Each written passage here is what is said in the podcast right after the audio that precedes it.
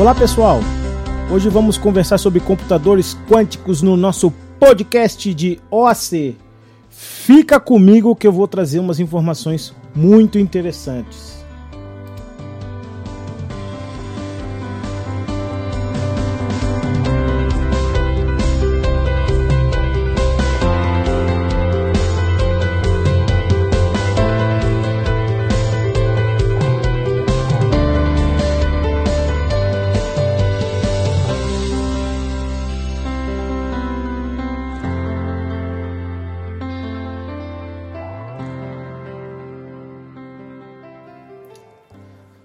Olá pessoal! Hoje eu vou falar com vocês nesse podcast de OAC, de Organização e Arquitetura de Computadores, sobre a computação quântica. Vamos tentar entender um pouquinho da diferença da computação tradicional para a computação quântica. Bom, primeiro, eu quero comentar com vocês que no final de 2019, né, o Google conseguiu resolver um problema muito complexo usando o seu processador quântico. Calma, calma, calma, calma, calma. Né? Não, ele não está disponível para comprar e você também não pode jogar seus games ou fazer os trabalhos da faculdade. Tá ok? Brincadeiras à parte, esse processador é reflexo de um projeto não só do Google, mas também de diversas outras empresas que também estão pesquisando nesse mercado. Mas é, esse feito, né, esse processador quântico, é um feito inédito. É, diversas empresas, não só como Google, mas também a IBM, algumas empresas que eu comentei com você sobre, né, no podcast do, do IFA 2020 também estão trabalhando nessa linha dos computadores quânticos, tá? Que é uma, tecno, é uma tecnologia que tem um potencial gigantesco. Lembra-se que no podcast do, da IFA 2020, é, um dos motivos das empresas estarem trabalhando é, os processadores quânticos é porque a gente, de uma certa maneira, já conseguiu atingir uma limitação na, na tecnologia dos processadores que a gente utiliza atualmente. Mesmo os grandes processadores, os grandes computadores, as grandes clusters, é, nuvens, é, eles já alcançaram alguns limites né, computacionais e por isso se busca outras alternativas. A computação quântica já é uma, é uma área de pesquisa muito antiga, né? não é recente, não é uma coisa que se descobriu recentemente, mas elas têm se tornado realidade porque uh, se conseguiu construir esses processadores e, de acordo com o Google, o Google conseguiu inclusive é, atingir a supremacia quântica, que eu já já vou dizer o que é. Bom, Ainda não sabemos exatamente os, eh, o que poderemos fazer com esses processadores, porém os investimentos das grandes empresas e dos governos aí de primeiro mundo são em torno de trilhões de dólares por ano, né? Ou seja, é uma área que está recebendo um foco muito grande.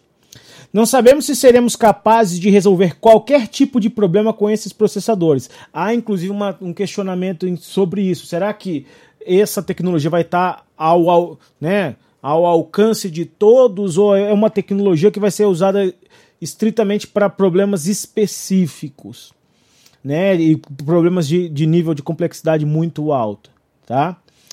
É, mas com certeza um dos alvos da, do, da computação quântica é ser capaz não só de resolver problemas complexos, mas também de tentar dar mais poder de processamento para a inteligência artificial. A gente sabe que a IA é, diversas técnicas de inteligência artificial utiliza, consomem muitos recursos e talvez com, com esse aumento potencial, quem sabe a gente não vai conseguir construir, enfim, um robô com inteligência artificial que seja capaz de aprender, assim como nós aprendemos a aprender a fazer qualquer tipo de coisa. Uma vez submetido a um conteúdo, ele consegue aprender aquilo de maneira mais ampla, tentando até alcançar a capacidade do ser humano de ser capaz de aprender diversas tarefas simultaneamente. Será? Bom, o, o, Google, como eu tinha comentado anteriormente com vocês, disse que alcançou a supremacia quântica. O que, que, é basicamente? Sim, de maneira mais simples, o que é a supremacia quântica? É quando um computador com processador quântico consegue superar o melhor computador tradicional na solução de um problema, tá? E o que, que eles fizeram, né? Como é que eles foram, como é que foi que eles conseguiram alcançar esse grande resultado? Na verdade, eles só pegaram um único problema, eles não fizeram isso para todos os problemas, né? Nem para um conjunto grande de problemas. É, eles pegaram um, um, um problema de nível de alta complexidade, o qual um computador, o menor um computador mais rápido, seria capaz de resolver esse problema em 10 mil anos. Vou repetir para vocês: o computador mais rápido disponível, né, o computador tradicional mais rápido disponível, seria capaz de resolver esse problema em 10 mil anos processando. Tá? Você liga ele hoje e você vai desligar e vai ter o resultado dele em 10 mil anos. A gente vai estar no ano 12.020, tá? Ou seja, é um problema que a gente considera basicamente sem a solução, porque a gente não consegue alcançar essa solução num tempo computacional aceitável. Mas em quanto tempo que esse, que esse processador do Google conseguiu alcançar o resultado? Bom, eu vou dizer para vocês que foi 200 segundos. Não foram 200 anos, não foram 200 meses, não foram 200 dias, muito menos 200 horas. Foram 200 segundos. É inacreditável, né? Muito mais rápido, não é, pessoal?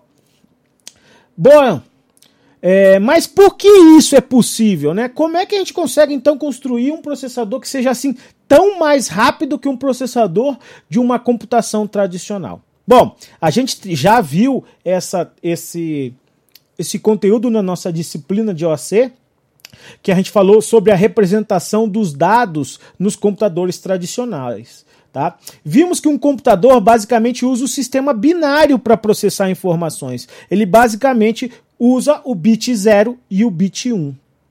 E é isso que é diferente na computação quântica. O computador, ele tem uma coisa chamada bit quântico, que na verdade, em vez de representar apenas os dois estados 0 e 1, um, ele representa quatro estados, tá? Então, o computador quântico, o seu menor é, representante de dados representa quatro estados, ao contrário da, da, da computação tradicional, que representa apenas dois estados, o estado bit 0 e bit 1. Um. Até fazendo uma comparação, a gente, no caso é, do sistema binário para o sistema do computador quântico, na nossa menor unidade de medida, a gente teria quatro estados. Então a gente teria o 00, o 01, o 10 e o 11 tá? Então a gente consegue num mesmo bit lá, a gente, ou seja, no mesmo quanto bit, a gente consegue representar quatro estados. Então isso permite um, um processamento simultâneo, ou seja, um processamento paralelo muito maior. E é o que vai permitir que a computação quântica seja efetivamente maior. Mas para isso os problemas precisam ser adaptados. Por isso a gente não sabe exatamente se todos os problemas complexos podem ser convertidos para esse tipo de arquitetura.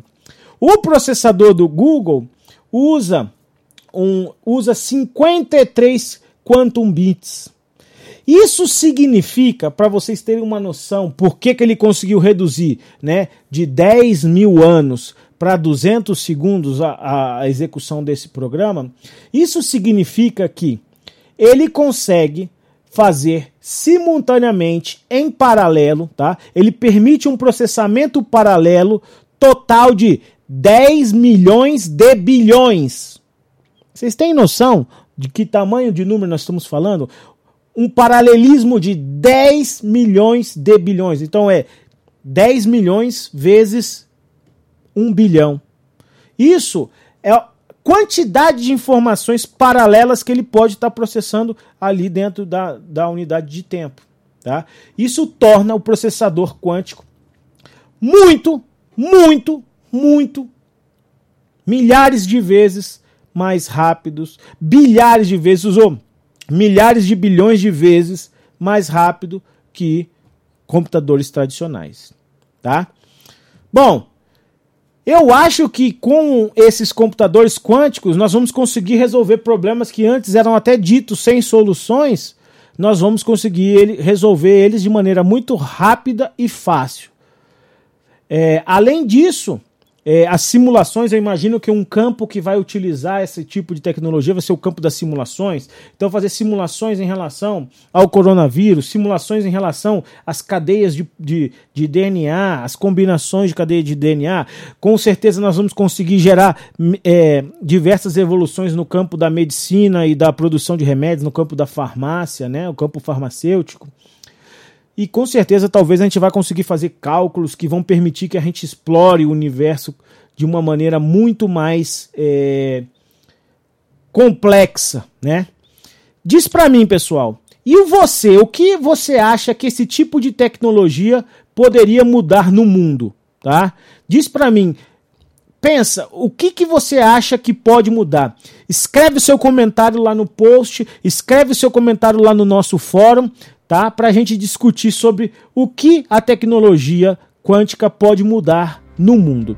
Obrigado, pessoal. Até o próximo podcast.